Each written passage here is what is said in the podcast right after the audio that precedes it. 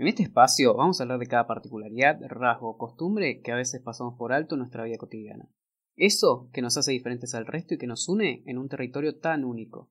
Todo eso y más lo vamos a repasar juntos en Este Comodorense, el podcast de ADN Sur.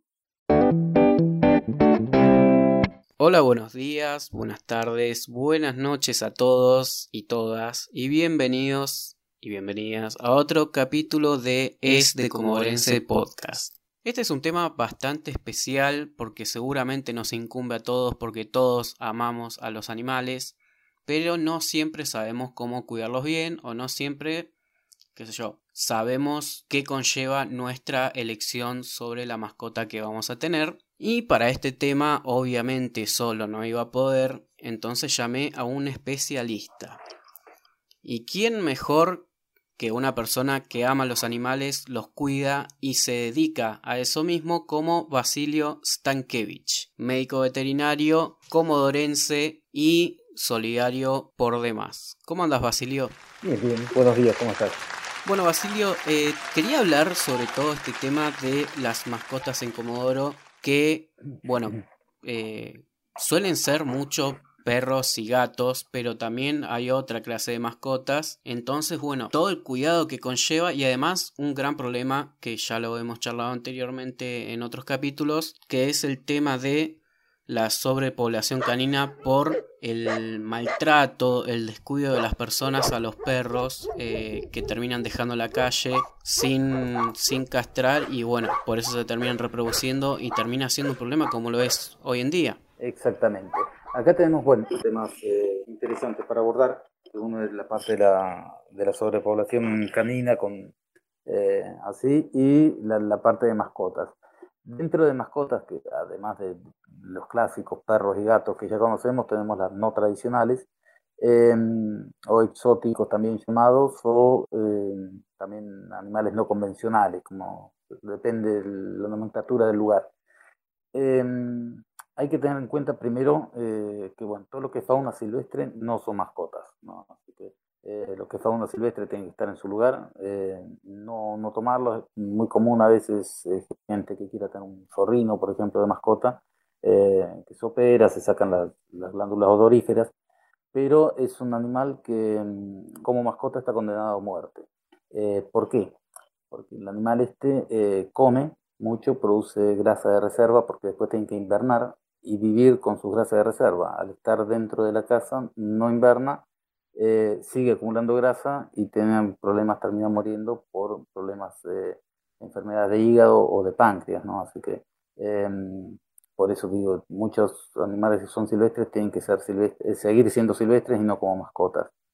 Dentro de, mm, de los no tradicionales, bueno, tenemos roedores, eh, como cobayos, hámsters, cervos, em, están los conejos, si bien no son roedores, son lagomorfos, pero también eh, los podríamos meter en este grupo. Tenemos aves, eh, gente que le gustan, las aves cantoras, eh, loros y tácidos, que si bien es mejor los exóticos y no los habladores comunes de la zona, porque te digo, todo lo que es fauna silvestre, sigue siendo silvestre, además están protegidos por la Ley Nacional de Fauna, está prohibida la venta y la tenencia, todo lo que es fauna autóctona. Tenemos los reptiles, clásico la tortuga, que también debería estar en su, en su medio ambiente natural, ¿no? Em, pero bueno, ya queda un poquito más amplio en iguanas, algunos ofidios, eh, gente le gustan tener boas, constrictoras, culebras, y em, aves, reptiles, roedores, y estaba viendo a ver si me olvidaba algo No, y después una mascota mm, relativamente nueva en el país son los hurones, también que esos vienen eh, importados de Estados Unidos, ¿no? Así que sí. Que, sí, sí. que, hay poco, ¿no? Así poco porque son costo elevado tienen. Así que, em, dentro de todo esto, bueno, los cuidados son más o menos eh, similares en el sentido de que necesitan tener eh, un lugar donde descansar, alimentos, así, bebida, comida, ¿no? Así, y depende de las características de cada especie, alguna temperatura controlada. Me estaba olvidando también dentro de, las mascotas, también no convencionales, son los peces, los animales de acuario, ¿no? Que, también tienen sus, sus requisitos, ¿no? Que, eh, condiciones para estar. Em, hay muchas cosas que, tenemos que, bueno, las, ciudades tienden a crecer eh, hacia arriba, a modo de, edificios, a diferencia de Comodoro, que se extiende cada vez más en barrios cada vez más alejados, ¿no? Pero em, al estar, eh, al crecer en forma de edificios, edificios de un departamento, la gente tiene necesidad de mascotas y hay algunos animales que por ahí se complica un poco tenerlos en un departamento. Un perro, sin ir más lejos, ¿no? Así que mm, uno está en el departamento ocho horas que trabaja, más dos horas de entre ir y volver, son diez horas que está afuera, y ese animal queda solo. Entonces, cuando está solo, si no está, si no se lo ha educado correctamente, es un animal que puede rompe eh, cosas, eh, puede llorar, producirse accidentes domésticos, ¿no? molestar a los vecinos eh, un sinnúmero de cosas que a veces eh, hace que no sea el animal de elección para un departamento un perro, ¿no? Porque además hay que sacarlo a pasear, eh, las condiciones climáticas nuestras a veces son un poco hostiles, así que uno llega a trabajar y no tiene capaz ganas de sacar a pasear al perro. Y a veces es un animalito que se complica. Caso contrario, el caso del gato. El gato sería, yo siempre digo, la mascota del futuro, no sé por qué, un gato dentro de un departamento, eh, teniendo comida, agua, sus bandejas sanitarias con sus correspondientes piedritas, eh, y estar esterilizado, es un animal que duplica su promedio de vida, no molesta, eh, genera el cariño que necesita el, propietario, y, eso hace un animal de elección. Eh, dentro de, lo común. Y después, bueno, están los no convencionales, que esos, eh, depende del animal que se elija, puede llegar a ser las, características, necesita de hábitat, ¿no? su lugar donde, donde vivir. Justamente el clima de Comodoro es bastante particular, eh, entonces deben haber bastantes animales, sobre todo dentro de la categoría de exóticos, que no es recomendable o no pueden vivir en Comodoro y aún así eh, hay de esos animales. ¿Cuál, por ejemplo, no puede o no debería vivir en un clima como el comodorense que es frío, que hay viento, que hay poca luz solar? Mira, dentro de, de todos los, que son exóticos, así que no pueden, digamos, no pueden estar en el exterior, son bueno, una infinidad de aves Así que, eh, salvo el uno lo aclimate afuera directamente, eh, pero es eh, capaz de tener un canario dentro, sacarte afuera a tomar sol, el cambio de clima, el, la temperatura, viento, frío, calor, lo que sea, bueno, le puede generar algún, algún trauma. después los, los reptiles tienen en general la temperatura de su cuerpo, la temperatura ambiente, o sea que si no tienen un, un ambiente más o menos controlado, la temperatura acá es bastante fría, lo que hace que, sean inviables o que puedan llegar a, tener problemas de enfermedades eh, varias, incluso hasta eh, ser mortales para ellos. ¿no? Em, tenemos otro, por ejemplo, bueno, los, los hámsters, si bien es un animal de interior, son muy sensibles al frío, ¿no? Si son originarios, principalmente el hámster dorado, el común, es del desierto de Siria. Así que em, las características son muy, muy distintas a las nuestras, ¿no? un golpe de frío eh, también los mata, por ejemplo. Y, y, acá lo que tenemos más, más que, la temperatura, ¿no? El problema con todas estas mascotas no convencionales o exóticas eh, es el manejo, principalmente la alimentación. Hay muchos eh, dichos populares que, por ejemplo, decimos que eh, la tortuga come lechuga, el conejo come zanahoria y el loro come girasol, son clásicos. El loro si come solamente girasol, girasol tiene mucha cantidad de aceite, ¿no? Y genera primero un hígado graso que deriva una cirrosis hepática y es la principal causa de muerte en loros de, cautiverio, ¿no? Así que eh, comen solamente eso, le dan. Eh, cuando la alimentación tiene que ser muy variada. Por ejemplo, cuando se le da solamente lechuga a la tortuga, dice, no, come solamente lechuga. La lechuga tiene un 98% de agua y 2% de nada. O sea que em, el animal empieza a necesitar otros nutrientes, eh, se descalcifica. Eh, la falta de calcio hace que el caparazón de las tortugas sea muy blandito, los huesos sean blandos. Y em, el calcio actúa principalmente en las contracciones musculares. Nosotros para movernos, para mover las piernas, para caminar, nuestros músculos necesitan calcio. Y el corazón, que es un músculo también, eh, para latir necesita calcio. Entonces, cuando el calcio se acaba porque no ingresa con la dieta y salió de las reservas, el corazón se para, se acabó la nafta, se paró. Em, entonces, la principal también causa de muertes en tortugas en cautiverio es la mala alimentación. Y lo otro típico, es que el conejo come zanahoria, el conejo come lo que le pongas, ¿no?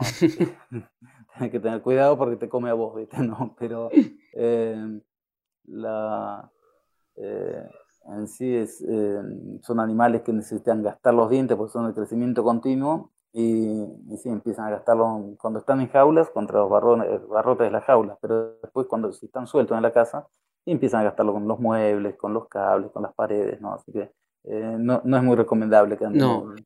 sueltos, salvo que esté confinado a algún lugar.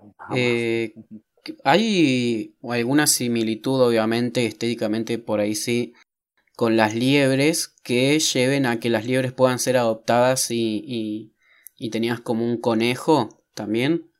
Mira, la, la liebre, si es eh, capturada de, de gazapo, o sea, de, de cría chiquita eh, y sobrevive, no sé, porque muchas veces eh, la, la leche, de, como la leche de vaca que consumimos nosotros, se le da leche esta, ¿no? Y a veces produce unos trastornos gastrointestinales bastante severos, ¿no? Por eso digo, si sobrevive, eh, se crían como si fuera cualquier tipo de mascota, si fuera como un conejo, perro, gato, ¿no? Porque te sigue, la llamás, viene, ¿no? No, no, es de lo más común, pero la- las que están se, domestican perfectamente. Ah, bien. Y quería consultar, esto ya es eh, como una consulta particular por mi gato, ah, pero quería saber, eh, porque sabemos que de vez en cuando los, de vez en cuando no, siempre los animales manifiestan eh, sensaciones, sentimientos. Quería saber si hay algo que nos atañe a todos, que es la ansiedad, algunos más que otros. Si los gatos pueden sentir, o los animales en general pueden sentir ansiedad e incluso llegar a tener trastornos de ansiedad. Sí, sí, sí, sí. El animal eh, depende el, hábitat que tenga, porque vamos a suponer que eh, el animal tiene para entretenerse, tiene espacio, tiene lugar, tiene esparcimiento, tiene juegos, todo así. Eh, se entretiene en un montón de cosas y, no manifiesta por lo general ningún tipo de trauma. Pero por ahí cuando hay algunos animales que a pesar de todo tener esto, eh, se, encierran en su mundo, eh, o otros que se estresan porque el, lugar donde están es, chico, está encerrado, no tiene ventilación, no hay muchos ruidos, cualquier causa que le puede llegar a producir un estrés al animal. eh, ya sea perro, gato u otros. Eh, causan síndromes, eh, así un trastorno, un cuadro de, ansiedad, cua- eh, donde el animal eh, rompe cosas, donde o está nervioso, o está eh, ansioso, a veces canalizan toda esa ansiedad comiendo más, tienen trastornos así de, de, de carácter que por ahí están irritables, ¿no? Que vamos a suponer un gato, está, vos lo ves, está durmiendo perfectamente, fuiste, lo querés acariciar y te, te muerde o te rajuña porque está, no está Claro. cómodo, digamos. O huye todo el Todo tiempo. eso. O, exactamente, se huye, se esconde, te mira desde arriba de un mueble. eh, entonces, suele darse, a veces eh, los gatos son un poquito más particulares en este, eh, en este tema, este, ¿no? Así que eh, te lo hace notar, Claro. digamos que no, no, no está cómodo. ¿viste? Así que, eh, con el perro por ahí te tenés que dar cuenta, decir, uh, ¿qué le estará pasando? ¿Qué esto, lo otro? Pero el gato te, te, te va a decir, mira, no, no estoy bien. Bueno, sabemos de lejos igual que, que el perro es la mascota más elegida generalmente en Argentina por sobre el gato e incluso porque a los argentinos nos encanta hacer grietas, confrontar. Se pone al perro versus gato. Que igual está en todo el mundo, obviamente, sí, sí. esto de perros y gatos, etcétera, etcétera. Pero bueno, se hace una división de aguante los perros porque son re amigos, re fieles. Ay, los gatos son re malos, re hortivas, te odian.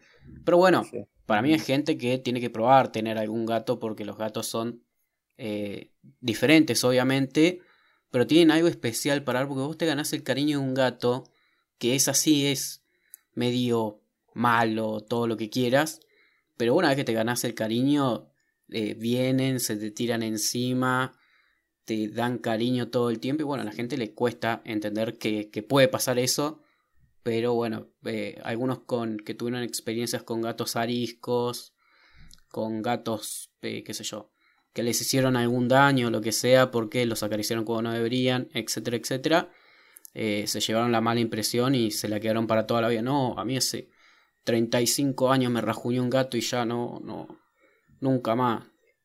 Sí es un clásico ese, ¿no? Em, un clásico de decir, no, yo me gustan los perros por los gatos, no, son traicioneros. Claro. gato es... Eh, nunca vi un gato traicionero, pero... Eh, ¿Con qué te puede traicionar un gato igual? Claro, sí, sí, sí, sí, un poco leal el felino. Eh, no. por lo general son, el, gato es un animal muy independiente, ¿no? Es más, hay algunas teorías que dicen que todavía no está domesticado, sino está en simbiosis, vive con el ser humano porque le conviene. Mm. pero eh, no dejan de ser teorías. Pero, pero es cierto, una vez que te ganaste el, cariño a un gato, el gato es, eh, yo creería que está la mascota del futuro, por esto de lo que te decía, las ciudades crecen hacia arriba y que es un animal que eh, una vez que lo lo llegas a conocer o la gente le llega a conocer lo que es el gato, no es, un almohadón de amor, digamos. Pero obviamente tiene sus tiempos, tiene sus momentos donde eh, deja lo que duerma, porque son animales, así como te decía, independientes, entonces necesitan eh, sus momentos para, para ellos mismos. Si vos vas y, y por ahí empezás a molestar, el tipo te va a decir, eh, mira, hoy no. Claro, claro. Te lo, va a hacer notar ¿Será, será eso? Para mí puede ser lo que le molesta a la gente, que sea un animal independiente y la gente, si quiere tener una mascota, es una, un animal al que pueda someter a su orden, a sus tiempos, a sus ganas. Y por ejemplo, yo ahora, eh, qué sé yo, tengo ganas de acariciar a mi gato, pero está durmiendo. Entonces lo dejo tranquilo. Al contrario, un perro que esté durmiendo te para la oreja, te mira y te viene así a jugar. Un gato no. Entonces capaz la gente a eso, eso le molesta, tipo que no esté como ellos quieren. Y vos viste que el, ser humano es, eh, tiene una naturaleza de ser tirano en estas cosas, ¿no? Entonces vos querés que el gato te responda a vos como te responde el perro.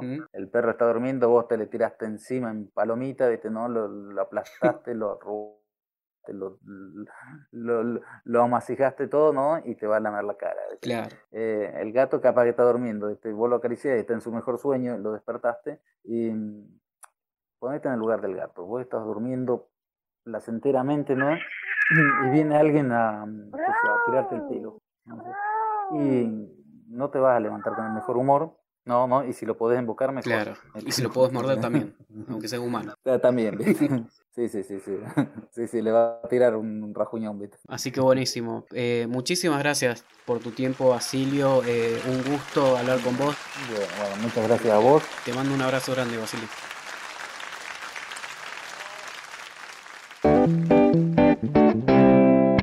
Gracias por acompañarnos en Es de Comodorense. Soy Elias Barakian y puedes seguirme en www.adnsur.com.ar.